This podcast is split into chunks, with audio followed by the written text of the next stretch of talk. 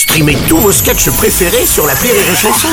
Des milliers de sketchs en streaming, sans limite, gratuitement, gratuitement sur les nombreuses radios digitales Rire et Chanson.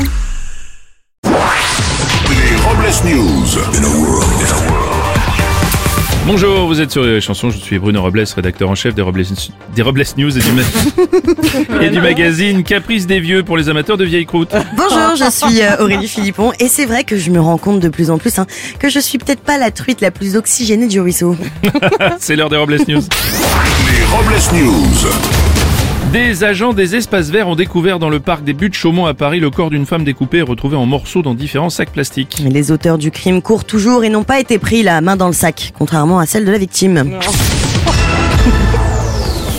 Deux personnes cagoulées ont menacé avec une arme la vendeuse de la boulangerie Le Four à Bois de Lanester dans le Morbihan pour se faire remettre la caisse. Oui, la boulangère les a fait fuir en leur mettant une grosse tarte, ça leur a mis les chouquettes et ils sont partis en un éclair. L'aîné du clan Kardashian Courtenay fait polémique. Elle a annoncé son partenariat avec une marque qui propose des bonbons acidulés pour changer le goût et l'odeur de son vagin. Pour 30 dollars par flacon de 60 gélules, voici donc la promesse d'un vagin en bonne santé et agrémenté d'un petit goût ananas. Merci Aurélie. Ah bah alors, à la différence de nous les hommes, hein, on n'aura jamais besoin de gélules pour se parfumer. Quoi qu'on fasse, il y aura toujours un goût et l'odeur du poireau. D'accord.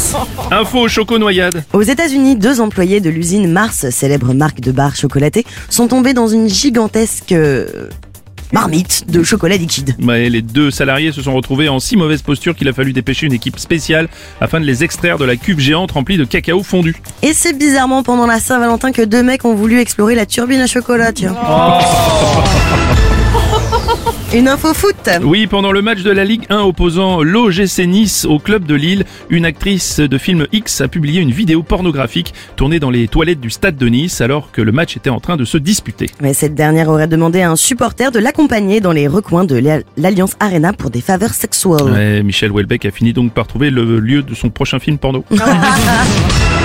Et pour clore ces Robles News, la réflexion du jour. Mais oui, l'âge, c'est dans la tête. Mais ça se voit de plus en plus sur nos gueules quand même. Merci d'avoir suivi les Robles News et n'oubliez pas... Rire et chanson. Deux points. Désinformez-vous.